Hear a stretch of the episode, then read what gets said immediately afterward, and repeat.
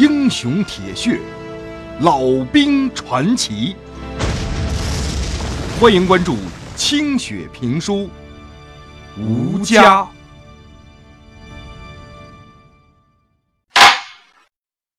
这一天天儿挺热的，弟兄们和一众村中的老兵喝多了，就脱衣服。黄老官子喝得浑身冒油啊！一看到老旦上半身露出来的那些伤疤，挺壮观的，不免有些惊讶，说：“你个臭伢子，岁数不大，身上料都不少，非让老旦脱光了比试一下。”喝得昏头昏脑的老旦，还没等弄清楚是怎么回事呢，就已经被几个老兵扒了个溜光。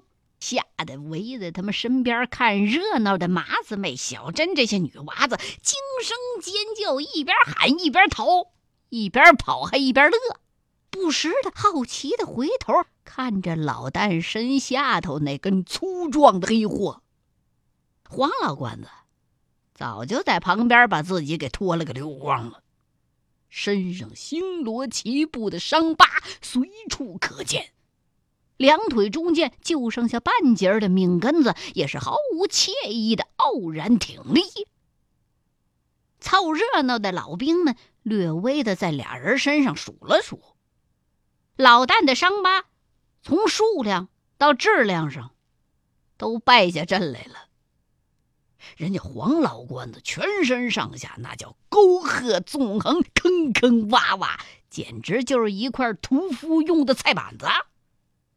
老旦顿时对黄老官子肃然起敬，这神人呐，这打了多少仗，受了多少伤，活到今天呢？战神呐！两大碗米酒灌下去，老旦顿时光着屁股蛋子一头就栽倒在地上了。黄老官子对脱光了衣服的老旦也有了新的认识，那就是自个儿的命根儿健在、剑拔弩张的时候。也赶不上这老旦，啊！所谓老旦这名字真是名副其实啊。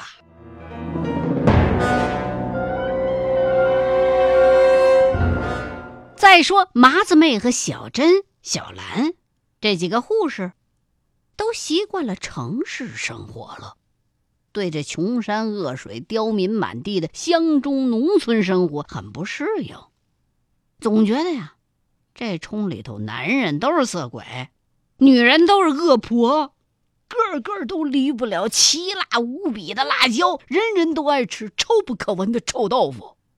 男人们都叼着尺把长的水烟筒，咕噜咕噜的；女人们比中原娘们厉害多了，背上背着个娃，怀里抱着一个，当众喂奶是毫不避人，居然还能腾出手来喂猪、做饭、砍柴。小珍跟小兰姑娘赶不上麻子辈那么泼辣和大胆，上村里头那茅房啊，总是心惊胆战的。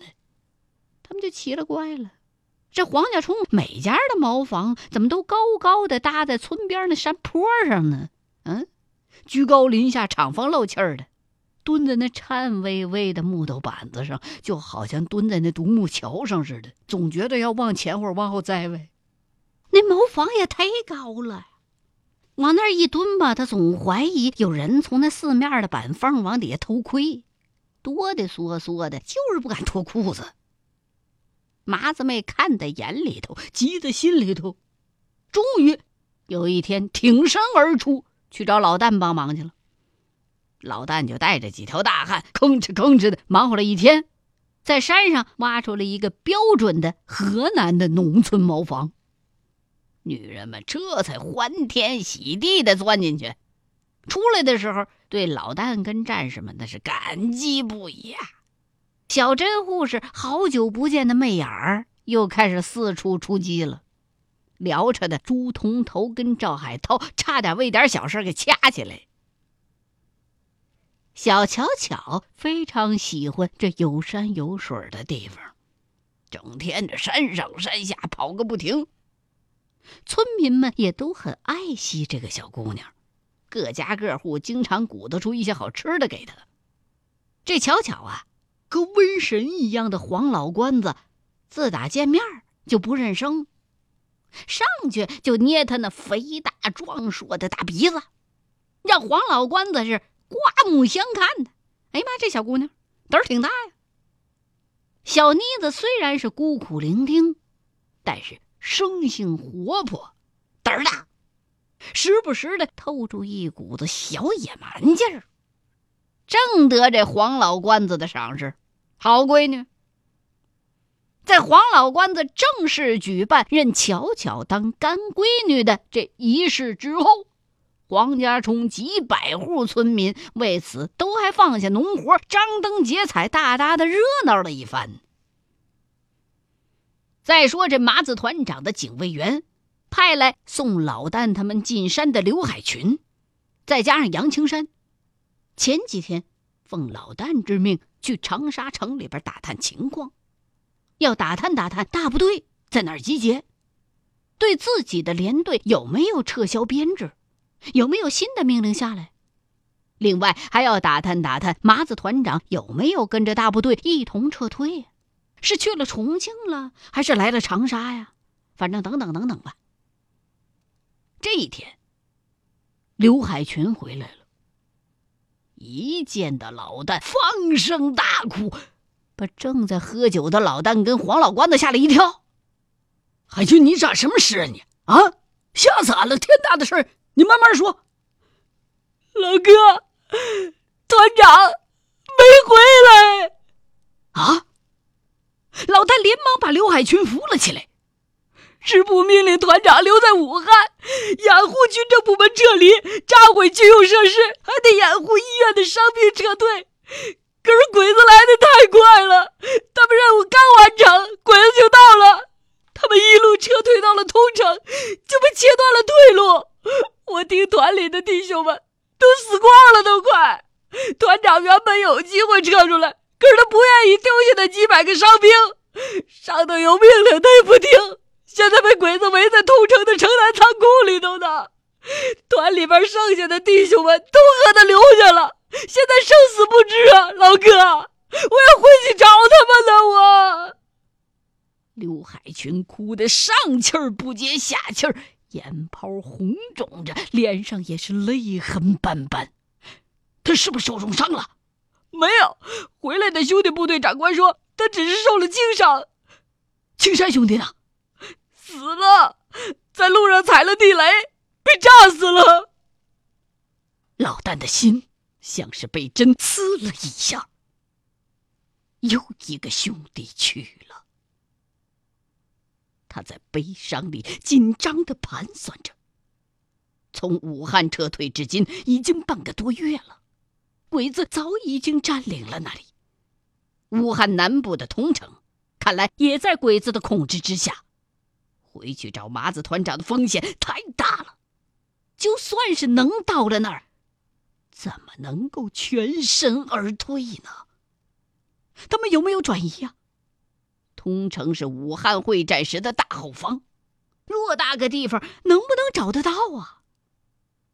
但是麻子团长对自己像亲兄弟一样的照顾，他千方百计的保护自己，特意关照医生把自己从阎王爷手里边夺回来。没有他安排人精心的照料，自己说不定早去爬化人厂的烟囱了。现在。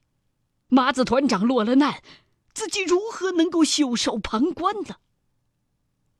想着想着，老旦的心里有了主意。老爷子，俺要带弟兄们回去。嗯，马三儿，看来是要以身殉国，糊涂啊！黄老官子虽然急，却毫不慌乱。娘了个叉的！这么多年了，马三儿还是这个死脑筋。你们去把他给老子找回来，带上我的兵，告诉他一句话：他妈三儿欠老子几条命，要死也要死在我的地盘上，死在我的眼皮子底下。海军叫弟兄们到这里来碰头，别让他妹子知道。是，刘海群擦着眼泪走了。你们几个要打算好，此去一路凶险，生死难料啊！从这里到通城，走路估计得七八天，骑马也要三四天，能不能来得及，不好说呀。黄老官子冷静了下来。一改平日嬉笑怒骂、放浪形骸的样子，腰杆儿挺得笔直，稳稳的背着手挺立在房门口。他硬邦邦的胡子根根直立，悠悠的眼瞳深不见底。刹那间，老旦感觉到这老汉当年在军队里一定是个叱咤风云的英雄。不知道会有多少生死弟兄曾经为他甘心赴险、抛洒热血。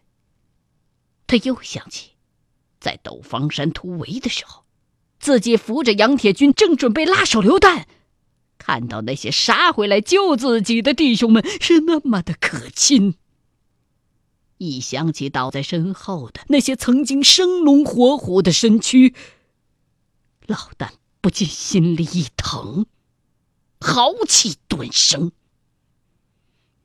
能有你们这样子一帮弟兄，他马三儿也算没白跟老子一场。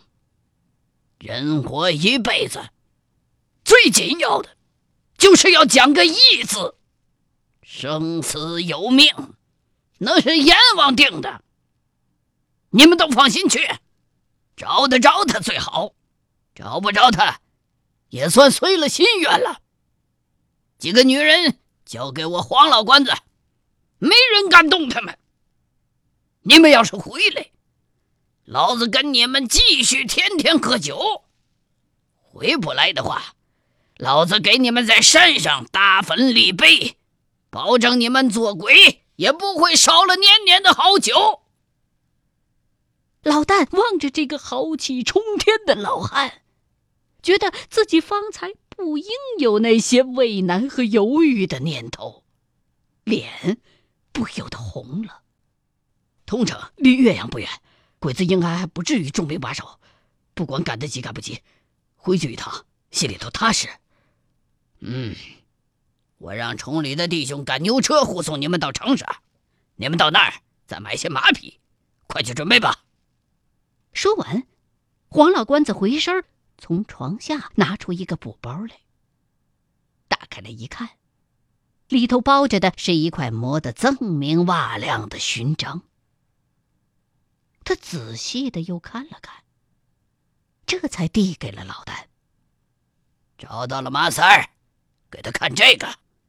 当年我救过他的命，这是他留下的。你就说黄老官子快不行了，有话吩咐他。让他回来见我。除了朱通头，大伙都十分赞同黄老官子的意见。陈玉明连话都没说，就点了头。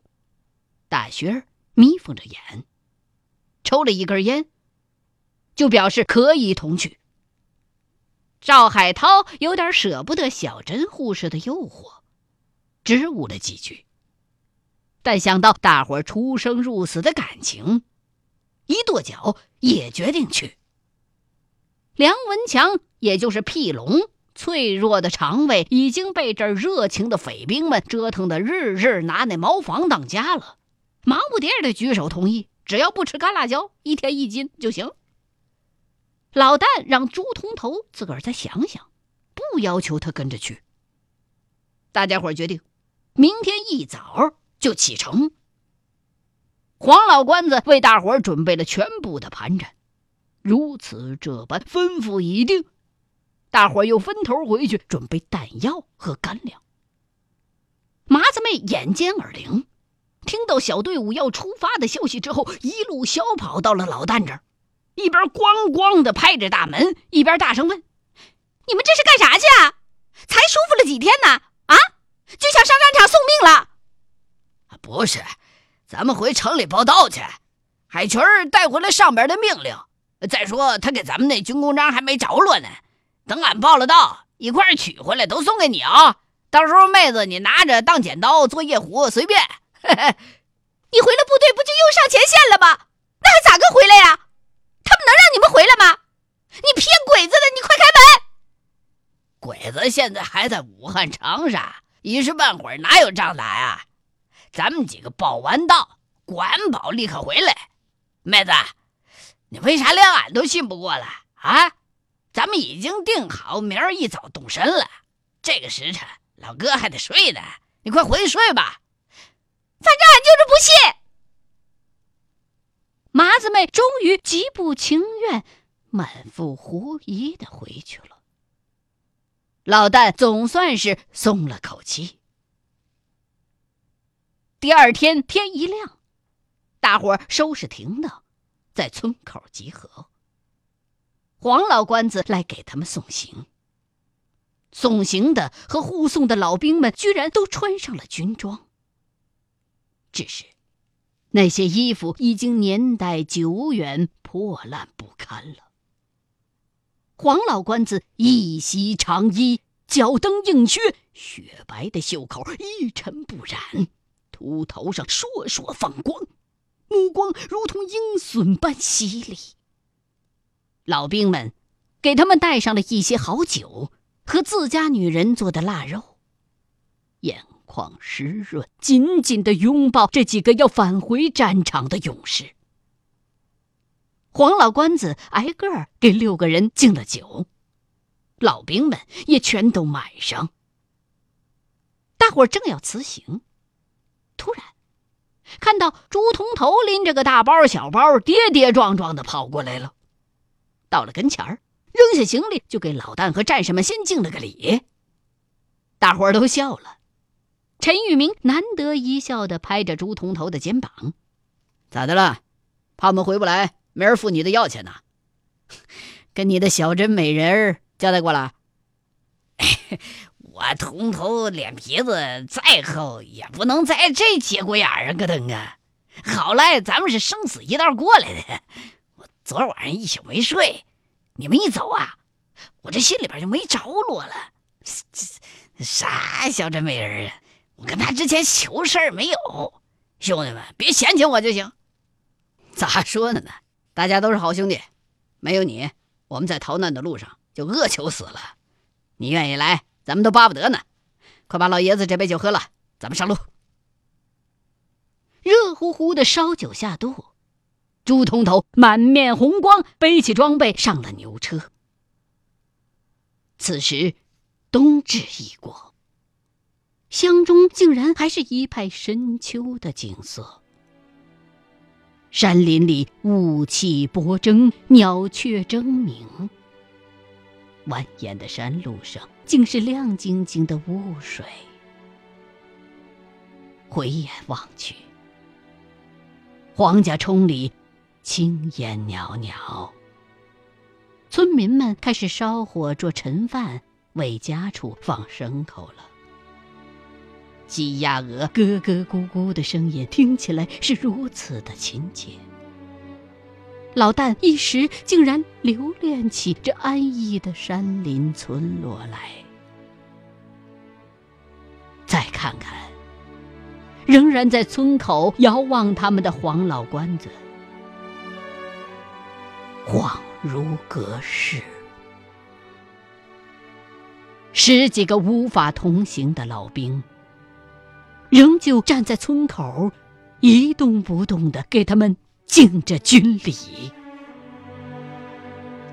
黄老官子那漆黑的长衫，随着晨风轻轻的抖动，渐渐的消失在了雾气和吱吱呀呀的车轮声里。